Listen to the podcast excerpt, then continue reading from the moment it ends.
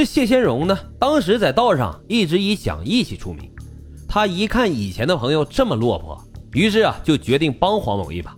在夜间的时候，就把车借给了黄某去跑出租车。可是啊，谁曾想这黄某是个瘾君子，转手呢就把谢先荣的车抵押给了银行。当谢先荣知道后，来找黄某理论，而此时的钱呀，早已经被黄某挥霍一空。后来他又到银行去讨说法，但是依然是没能解决，只能是拿钱来赎。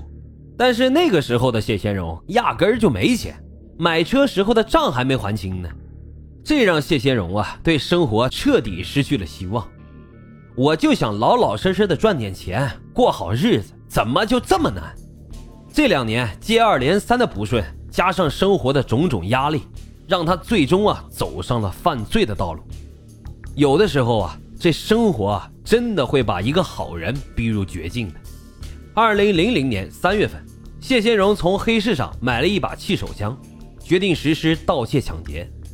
二零零一年九月十日下午四点钟左右，谢先荣持枪在荆州市上了一辆出租车。当出租车行驶到人烟稀少的郊外时，谢先荣趁着司机何某不注意的时候，对准他的后脑就是一枪，司机何某是当场死亡。谢先荣抢走了一辆桑塔纳轿车。下午五点多钟。他驾驶着抢来的车来到了某大学的财务室，谢先荣持枪威逼会计交出钱来，最终啊，他抢到了两万多元的现金。但是当他刚刚走出财务室的时候，就发现有两个人朝他走了过来。这谢先荣误以为啊他们是来抓自己的，于是他对着两人抬手就是两枪，然后快速驾车逃离了现场。还好啊，因为谢先荣手里拿的是气手枪。威力啊并不大，也没有打中要害部位，所以这两个人也没有死。但是这两个人啊，其实是来交学费的学生，结果呢却被误伤。第一次作案就造成了一人死亡、两人受伤的恶劣后果。但是谢先荣却非常的不满意，他觉得这个手枪啊威力不行，并且啊一次只能激发一颗子弹，这要是做大案，那就只有被抓的份儿了。于是啊，他用抢来的钱呢，又买了一把五四手枪。从此以后啊，这谢先荣就一发不可收拾。他在同年又抢劫了多辆桑塔纳轿车，但是他还是觉得这样来钱还是太慢了。他就想着抢劫银行才能赚大钱，并且啊，必须要单枪匹马，多一个人呢就多一个暴露点。于是他开始密谋一个人抢劫运钞车。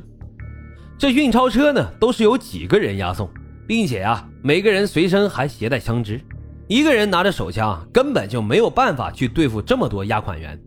谢先荣觉得手枪的威力还是不行，于是他又出高价，从越南人的手中买了一把五六二冲锋枪。这个型号的冲锋枪啊，火力不容小觑，并且枪托还可以折叠，比较容易携带和隐藏。随后啊，谢先荣一边继续盗窃车辆。一边啊，就观察着运钞车的情况，伺机作案。二零零二年十二月七日，谢先荣在襄樊市法院盗窃了一辆桑塔纳的警车。二零零三年五月十三日，谢先荣在荆州市荆州区政府盗走了一辆白色桑塔纳轿车。在不到三年的时间里，荆州发生了十几起桑塔纳轿车被盗案，并且啊，还发生了数起持枪抢劫的大案。荆州警方三年来也从未放弃过侦查，但是因为谢先荣作案干净利索，不留痕迹，警方也一直没能查到他。但是啊，俗话说得好，再狡猾的狐狸那也怕猎手啊。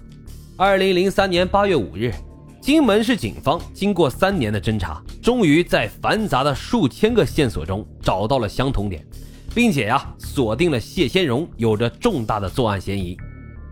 经过调查，警方确定谢先荣就住在妻子的工作单位。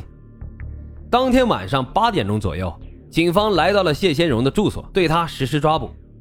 因为谢先荣有枪，为了避免无辜的群众受伤，警方不敢强攻，他们决定啊采取诱捕的方式，谎称是物业管理人员敲响了谢先荣的家门。但是狡猾的谢先荣发现到了情况不对。于是他拿出那把五六式冲锋枪，开门就对着民警一阵扫射。其中一位民警啊身中两枪，不过幸运的是，伤到的并不是要害部位，并没有生命危险。后面那两个民警见状，则立即进行还击，但是谢先荣使用的是冲锋枪，民警的手枪火力明显的不足。最终啊，谢先荣压制住了警方的火力，找准了时机，从阳台跳了下去，跑了。警方随后在谢先荣的家里搜出了两把手枪和九十多发子弹。二零零三年的八月六日，荆门市公安局悬赏五万元通缉犯罪嫌疑人谢先荣。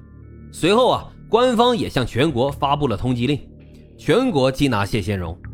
然而，让人惊讶的是，在警方全力追击谢先荣的时候，他并没有外逃，而是这样继续在本地顶风作案。最可怕的是，他还专门到机关单位去偷车，